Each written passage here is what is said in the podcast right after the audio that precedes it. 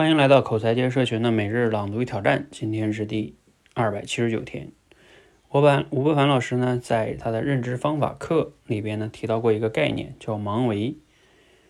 有时候啊，你不是没看见一个点，而是没看到整个维度，这就是盲维。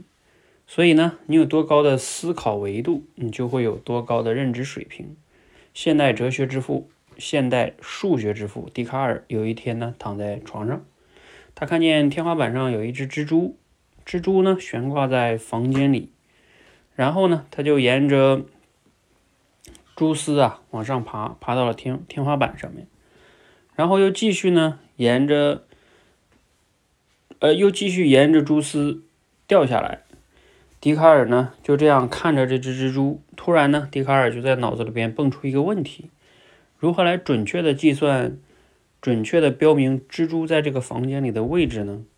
它是在左边还是右边？它是在上面呢还是下面呢？如果是你，你会怎么来标明蜘蛛的位置呢？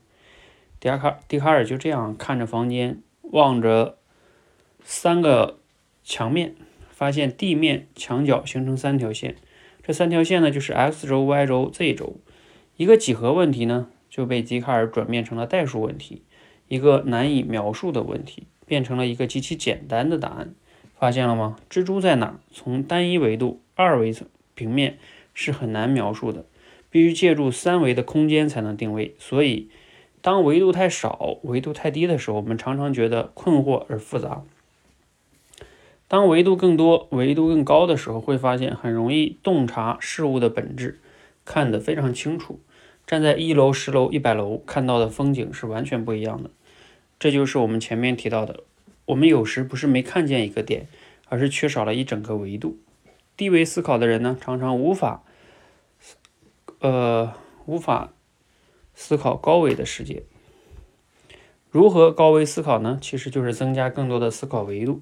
人与人之间的差距啊，也在于思考维度的丰富性。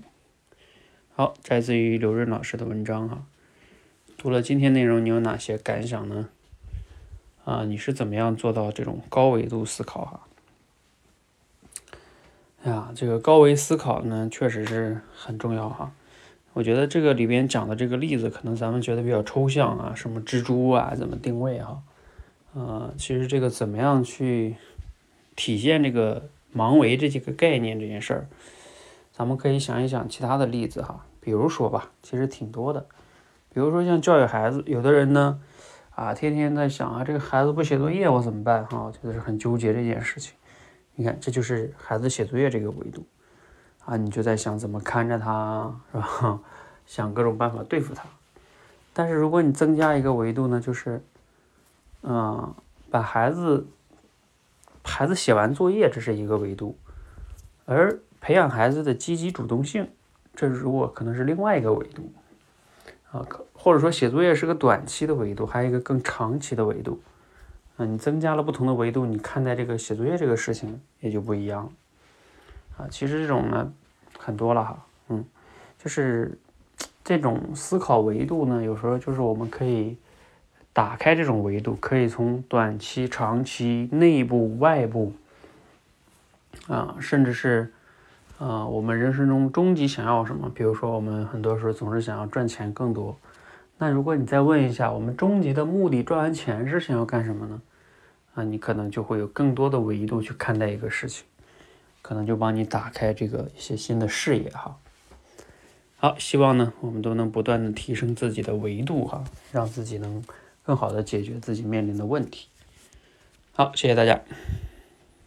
啊，对了，欢迎和我们一起每日朗读与挑战，持续的输入、思考、输出，口才会更好。